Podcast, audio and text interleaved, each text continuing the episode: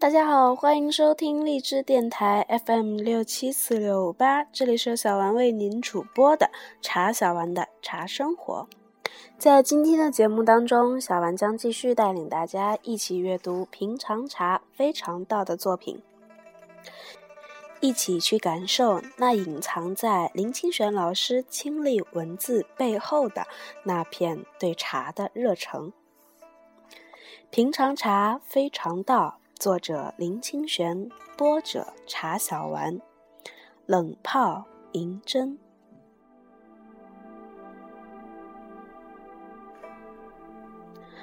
我非常反对喝市售的饮料，因为这些饮料大部分对健康无益，而且不能解渴。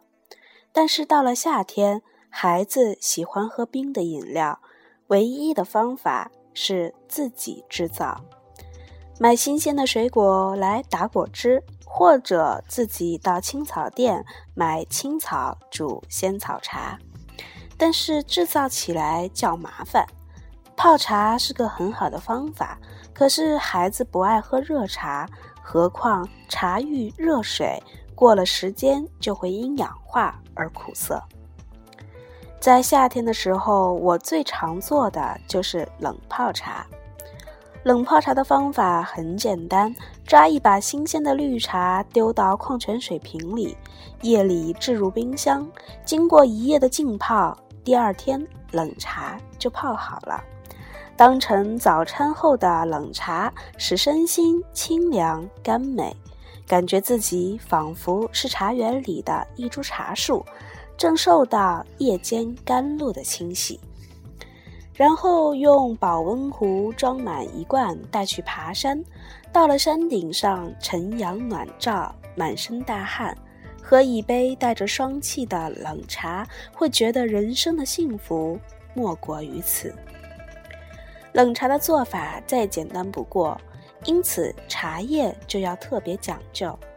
大致而言有四个原则：一选新茶，不选老茶；二选生茶。不选熟茶，三选好茶，不选乐茶劣茶，四以矿泉水浸泡为好，不用自来水泡。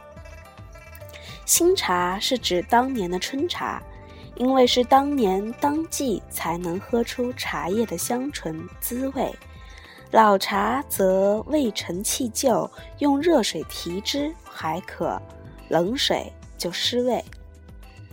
茶的生熟是以烘焙做判断的，生是青，熟是红。青茶是以鲜嫩的茶芽经高温杀青不发酵，又有蒸青绿茶、炒青绿茶、烘青绿茶、晒青绿茶之分。日本的清茶就是蒸青，龙井、碧螺春、珠茶、梅茶是炒青。信阳毛尖、杜安瓜片、黄山毛峰、太平猴魁是烘青，云南、四川、贵州、广西等地的茶是晒青，这些都是用于冷泡茶的好材料。发酵过的红茶则不适合冷泡，味道苦涩，无香气。台湾的乌龙和高山茶因为以半发酵制成，所以要选其轻发酵者，才能泡出好的冷泡茶。我曾经制造过数十种的冷泡茶，若要品评高下，以台湾的高山茶、杭州的明前龙井、江苏洞庭山的碧螺春、湖南的君山银针，可并得第一。特别是君山银针，更是第一中的翘楚。君山银针产于洞庭湖的君山岛，传说舜帝和秦始皇都居住过此山，故称为君山。在中国的十大名茶里，君山银针是滋味最清雅的茶，淡如无味，韵最悠长。一般性情粗糙。品味流俗的人很难品出它的真味。《红楼梦》第四十一回《栊翠庵茶品梅花雪》里就描写过君山银针。贾母等在坠棉阁底下吃了酒肴点心后，带刘姥姥一起至栊翠庵。妙玉忙接了进东禅堂。贾母道：“我们才都是吃了酒肉，你这里头有菩萨冲了罪过，我们就在这里坐坐，把你的好茶拿来，我们吃一杯去。”妙玉听了，忙去烹了茶来捧与贾母。贾母道：“我不吃陆安茶。”妙玉笑道：“知道，这是老君梅。”贾母吃了半盏，笑着递与刘姥姥说：“你尝尝这个茶。”刘姥姥便一口吃尽，笑道：“好是好，就是淡些，再熬浓些更好了。”妙玉捧给贾母喝的老君梅，就是君山银针。这银针并不细得像针，而是像美女的柳叶眉形状。一般的茶叶多是开开叶后再采，一腔一旗已经算是最嫩的茶。但君山银针全由未开叶的肥嫩芽头制成，芽尖如针，芽身挺直。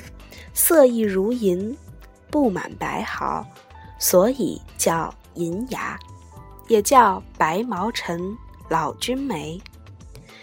由于茶芽尚未张开，所以泡起来的滋味隐而不扬，香气清郁，舌韵醇厚，舌喉韵清润，必须一点一滴的啜饮，才能品出它的非凡。像刘姥姥一口吃尽，那就与开水无异。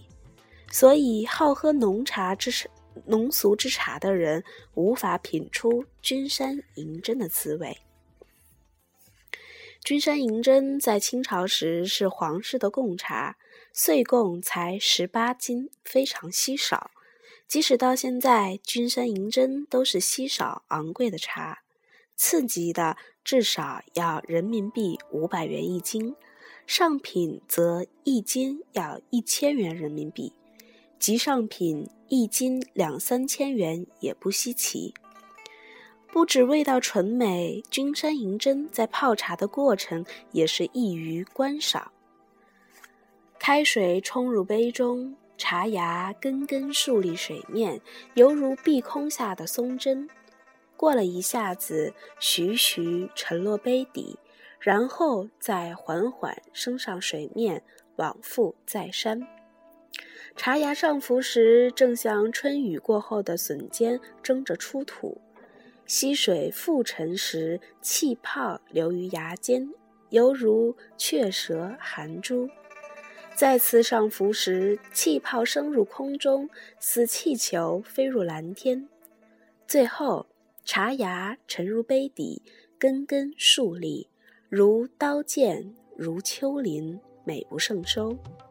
泡饮君山银针时，就想到古人把泡茶的过程、茶的变化称为“水丹青”，以茶为笔，以水为墨，山水云雾、花鸟鱼虫尽在杯中。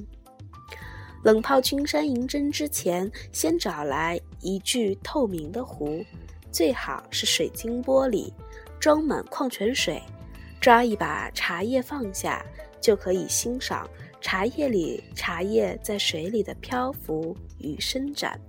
然后把茶水置放冰箱，四小时后即可饮用。冷泡的好茶，自然纯净。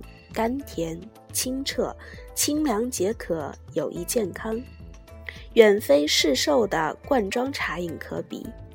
它的味醇香清，连孩子都喜欢喝。比起那些不能解渴又可能危害健康的饮料，价廉物美得多。喝着冰茶的时候，我常会想到清朝诗人李纯客在品茶时写的几句诗。时有惠风徐至，赢得嫩香盈抱。绿垂上衣檐，想见澎湖镜，轻绕玉炉烟。冰茶虽无炉烟，但有水汽。看水晶杯里碧绿澄明，水晶杯外白露凝结，仿佛江南明媚的春色，又好像北方凉爽的秋意。我想着，从前的皇帝虽有君山的贡茶，却没有喝过冷泡银针的幸福呀。